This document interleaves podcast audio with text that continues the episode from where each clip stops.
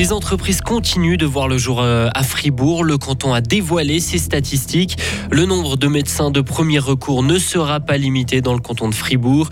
Et Guy Parmelin et le Conseil fédéral appellent à plus de sobriété concernant les coûts administratifs des entreprises. C'est un ciel couvert qui est prévu pour la soirée. Demain, le temps va rester très nuageux avec quelques giboulées. Il faudra attendre dimanche pour revoir le soleil. On fait le point sur la météo après le journal de Hugo Savary. Bonsoir Hugo. Bonsoir Mauricio, bonsoir à toutes et à tous. Des entreprises qui apparaissent, d'autres qui disparaissent. Comme chaque année, le canton a publié ses statistiques en la matière concernant les secteurs secondaires et tertiaires.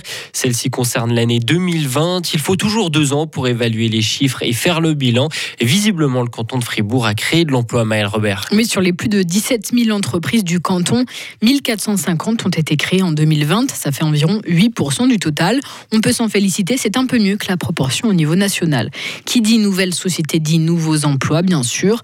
En tout, 1950 personnes ont pu trouver un job dans le canton grâce à ces employeurs. C'est en Sarine que le plus de personnes ont été engagées proportionnellement à la population, puis viennent la Glane et la Veuvez. Et sans surprise, c'est en grande majorité dans le secteur tertiaire que les entreprises se sont créées. C'est ça, dans plus de 8 cas sur 10, avec en tête du classement les domaines scientifiques, techniques, puis la santé, le commerce et la réparation de véhicules aussi.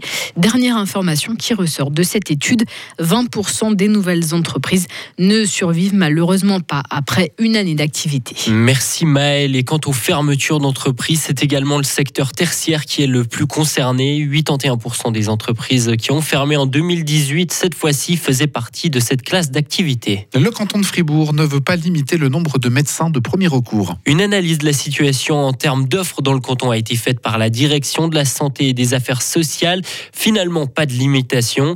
Une décision prise en collaboration avec la fêtière des médecins de Fribourg. Le canton ne limitera donc pas le nombre de médecins praticiens en psychothérapie ou encore en gynécologie et obstétrique.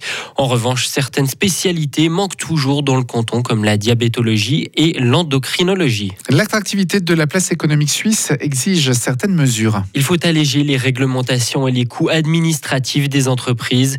Le Conseil fédéral a adopté ce vendredi un projet de loi afin d'apporter de la transparence, une transparence qui doit inciter à faire preuve de davantage de sobriété, affirme le ministre de l'économie Guy Parmelin. L'ancrage dans la législation de principes et d'obligations de contrôle doit contribuer à ce que les nouvelles réglementations soient conçues de la manière la plus efficace et la plus légère possible. Des estimations plus contraignantes des coûts de la réglementation augmenteront la transparence sur les charges que les nouveaux projets font peser sur les entreprises et renforceront ainsi les bases de décision du Conseil fédéral et du Parlement. La loi promeut deux outils, le renversement du guichet unique fédéral EasyGov et des études sectorielles pour déterminer ce que coûte effectivement une réglementation. Large soutien pour faciliter le regroupement familial des Suisses. Seul l'UDC s'y oppose. Le parti craint une hausse de l'immigration et l'augmentation des coûts de l'aide sociale.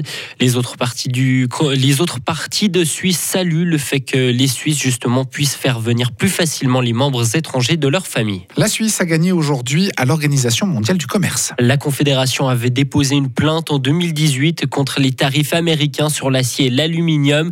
Et le tribunal d'arbitrage a donc finalement donné largement raison à la Suisse.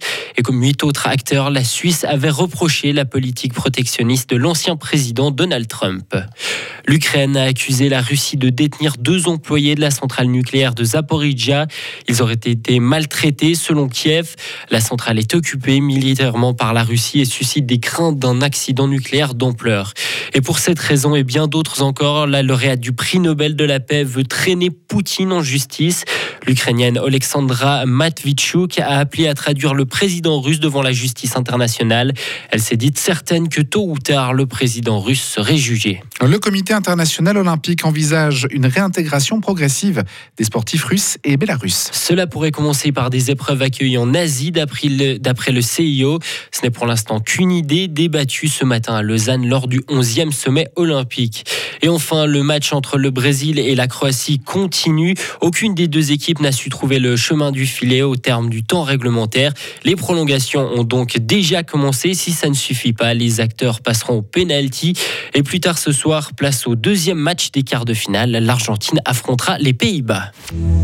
Retrouvez toute l'info sur frappe et frappe.ch.